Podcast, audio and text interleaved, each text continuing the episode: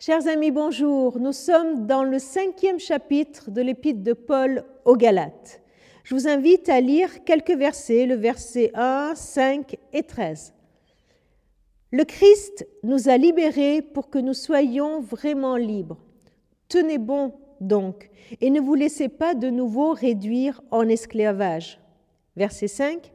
Pour ce qui, concerne, pour ce qui nous concerne, nous, mettons notre espoir en Dieu qui nous rendra juste à ses yeux. C'est ce que nous attendons par la puissance de l'Esprit Saint qui agit au travers de notre foi.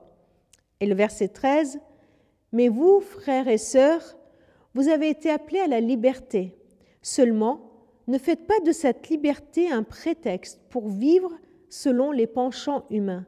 Au contraire, laissez-vous guider par l'amour pour vous mettre au service les uns des autres. C'est pour la liberté que vous avez été libérés, pour la liberté. C'était une inscription grecque euh, euh, où, qui était employée, où ces termes étaient employés à propos du rachat d'un esclave, par exemple, par une divinité. Voilà ce qu'on disait pour la liberté, un acte accompli une fois pour toutes pas par n'importe qui, pas par n'importe quelle divinité que, les humains ont inventée, mais par le Dieu Tout-Puissant, le Christ, le Fils de Dieu, le Seigneur de l'univers. Paul nous met en garde contre deux dangers face à cette liberté. Dans notre marche de vie chrétienne, nous pourrions tomber dans un piège ou dans un autre. Il faut en être conscient pour apprendre à vivre la liberté que Christ est venu nous donner. Le premier piège, c'est de revenir à un autre esclavage. Dieu nous libère de la mentalité de l'esclave, de l'orphelin, du condamné. Mais comme on a du mal à changer de mentalité, on retourne dans cet esclavage.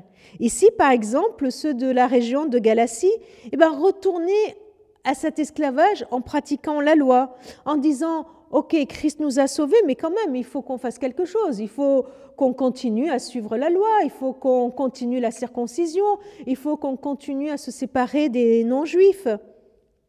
Nous pourrions tomber dans cet esclavage en se disant Oui, mais je ne suis pas digne, je ne mérite pas, je devrais me débrouiller toute seule, je suis appelée à la liberté, mais, il faut que je me débrouille toute seule. Alors, voilà le premier piège. Je vis ma vie chrétienne par moi-même. Deuxième danger, puisque je suis libre, alors je peux faire ce que je veux. Puisque je suis sauvé par grâce, ce n'est pas à cause de ce que je fais. Donc, je peux faire ce que je veux.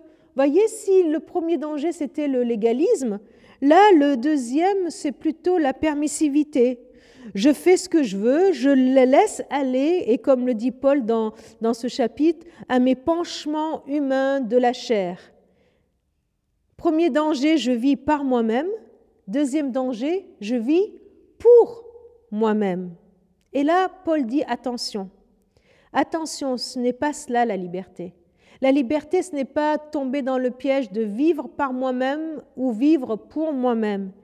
Mais la liberté que Christ nous donne nous conduit à vivre par l'amour, à vous laisser guider par l'amour, nous mettre au service les uns des autres. Si c'est le Saint-Esprit qui dirige notre vie, puisque le Saint-Esprit dirige notre vie, alors notre mot d'ordre va être l'amour, l'amour des autres. Voilà le chemin qui nous est donné. Voilà le chemin de crête qui nous est donné. Ce qui doit être le point de mire pour notre conduite, c'est nous mettre à aimer les autres. Laissez-vous guider par l'amour pour vous mettre au service les uns des autres.